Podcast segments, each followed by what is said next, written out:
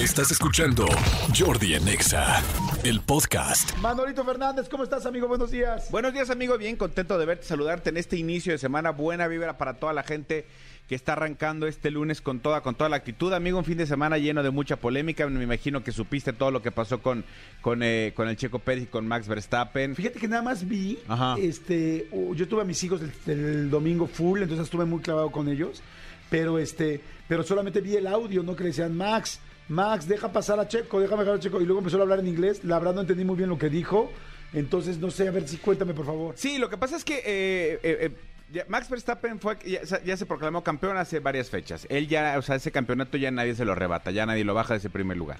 Checo está peleando por el segundo lugar con Charles Leclerc de Ferrari. Y entonces eh, las carreras ya hemos platicado aquí es por puntos. El que queda mejor lugar gana más puntos, el que queda peor gana menos puntos. Lógica elemental y sencilla. Llegó un momento en que Checo iba en tercer lugar, iba muy bien, Charles Leclerc iba muy atrás, de todo el mundo pensábamos que ya de repente hay alguna estrategia del equipo que no es que sea buena o mala, simplemente no funcionó.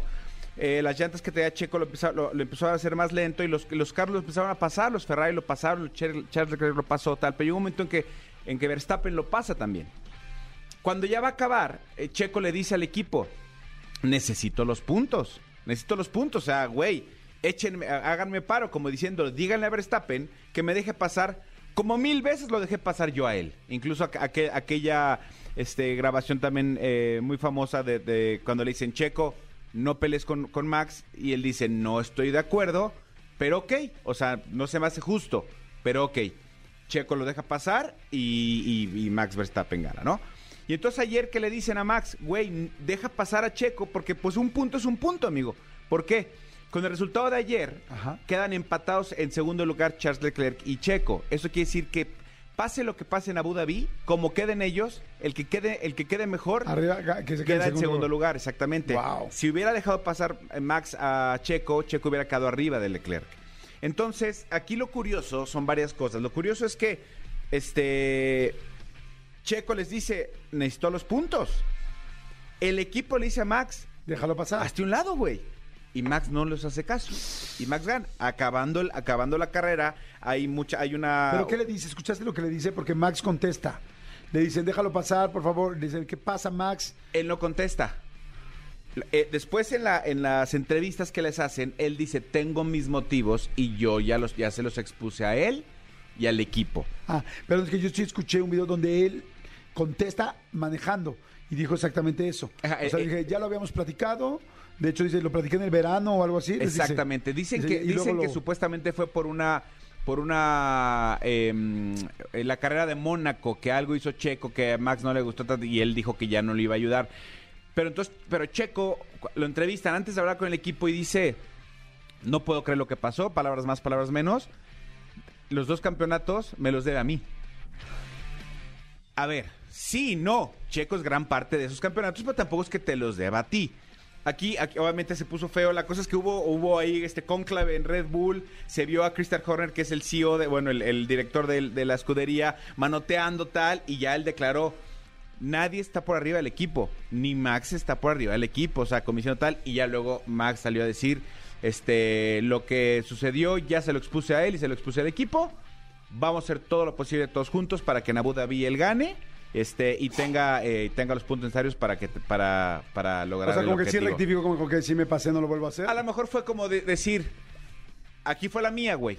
Ahora sí ya estamos a mano y ahora sí vamos en, en un mismo rumbo claro hay Qué muchísimas delicado tener un, súper delicado un coequipero así, donde Súper viajan a todos lados, donde tienen que hacer estrategias juntos. Pero no solo eso, una no semana llevarte. antes, aquí en México, eh, todo mundo eh, vitoreaba a Max y todo mundo le besaba las manos a Max y todo mundo hablaba qué grandes equipos son. Yo vi en una dinámica que hicieron con el patrocinador donde vamos a ver qué tanto conoce a tu, a tu equipo, ta, ta, ta, ta, ta. Corte A, es tendencia Max Verstappen porque todo mundo odia a Max Verstappen ahorita. Entonces, sí está muy, muy, muy complicado. Dicen que los grandes ganadores se demuestran en ese tipo de detalles, los grandes campeones se demuestran en ese tipo de detalles. Y creo también que es un chavo de 23 años que está como, como con el... Lo platicábamos cuando estábamos en Guadalajara viendo el, la- el Gran Premio de México, este, nosotros junto con la gente del Matador Hernández, y decíamos justo ese tema, decíamos, a ver, ojo, este güey también está buscando un récord de victorias, tal, no va a dejar pasar a Checo, muchas cosas que, suceden. La cosa es que, bueno, eso pasó, vamos a ver qué pasa este, la, próxima carrera eh, en Abu Dhabi con, con, con Red Bull. Ojalá por Checo, sería la primera vez en la historia que Red Bull quede 1-2. Este, eso no se ha dado nunca. Y entonces, pues, po- podría ser campeonato de constructores, primer lugar de pilotos y segundo lugar de pilotos. Ojalá, ojalá lo hagan por el equipo. Wow, pues estaría increíble. Y rápido, amigo, te cuento hoy a las 12 del día, o sea, ya prácticamente en una hora y 20 minutos, se va a dar a conocer ya la lista final de la selección mexicana. ¿Ah, sí? Ya Ah. de finalmente quién va y quién no va. ¿Pero qué crees? ¿A qué horas a las 12 qué? A las 12 del día. O sea, sí la podemos decir. Sí, pero ¿qué, qué crees, amigo? ¿Qué? Pues ya se filtró. ¡No! Pues ya se filtró. O sea, prácticamente ya todos los equipos de todo el mundo ya la dieron. ¿Por qué? Porque hoy vence el límite. O sea, hoy tienen todas las escuadras del mundo para inscribir a sus jugadores. O sea, si no, el que no la dé hoy ya, ya hace la appellation, ¿no? Y entonces ya se filtró, ya se filtró, ya hasta aquí, ahorita la ponemos en redes sociales, la que se supone que es la convocatoria, puede pasar otras cosas. Digo, no les voy a decir aquí los 26 nombres, pero ya ahorita las ponemos en redes sociales para que la vean. Ya se filtró quién va, quién no va, finalmente no va, no va este el Bebote, no va mm, Jiménez, va Raúl, va, va Raúl Jiménez, no va. Santi Jiménez. Este, sí va Funes Mori y todo lo, lo de la polémica, pero bueno, ya se filtró hoy a las 12 mediante un tuit lo van a dar a conocer. No va a ser conferencia de prensa, no va a ser un video, porque si algo se han caracterizado todas las selecciones este mundial, los videos han hecho unos videos increíbles para anunciar quién va al mundial, ¿sabes? Y este año, para evitar polémica tal, no va a haber ni conferencia de prensa ni nada como, como ha habido los años pa- pasados. Simplemente van a poner un tuit y decir, esta es la convocatoria.